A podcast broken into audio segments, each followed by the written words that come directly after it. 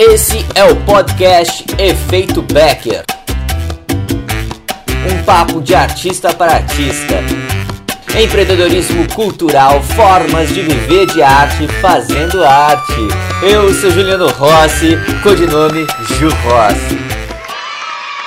Governado ou governante? E para explicar melhor, eu peguei uma frase aqui do Oscar Wilde ele diz: a forma de governo mais adequada ao artista é a ausência de governo.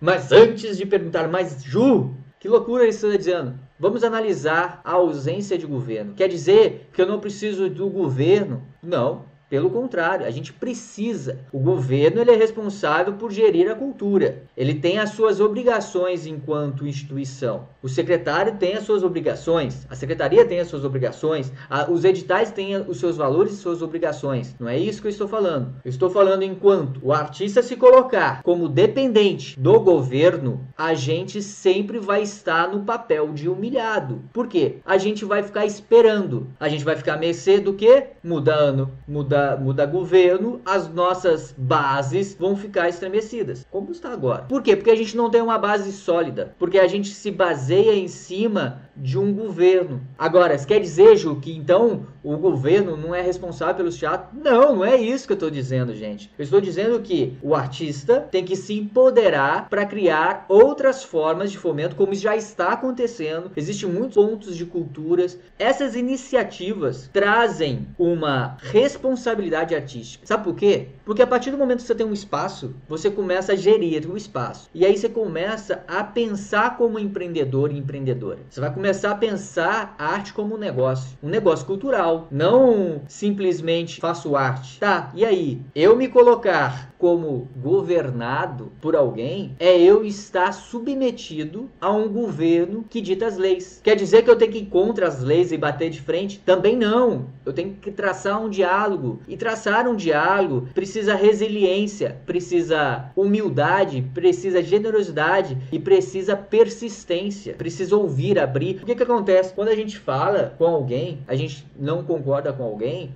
a gente só ouve aquilo que a gente quer. A gente não ouve o outro lado. E certamente muitos ruídos que acontecem entre secretaria, sindicato e a, e a classe acontece nessa comunicação. E isso não é diferente para um grupo de teatro também não. Eu vivi muitos grupos de teatro onde a gente não conseguia, e, e grupo de teatro pequeno e grande, não conseguia se comunicar. E a gente queria a mesma coisa. E quando vê, a gente perdia horas e horas discutindo alguma uma coisa que não ia levar para lugar nenhum. E quanto de nós, de vocês, que não perde tempo discutindo coisas que não vão levar para lugar nenhum. E eu estou falando aqui de fatos. Empoderamento de artista é muito mais profundo. O microfone do artista é headset, ó, é headset, é headset.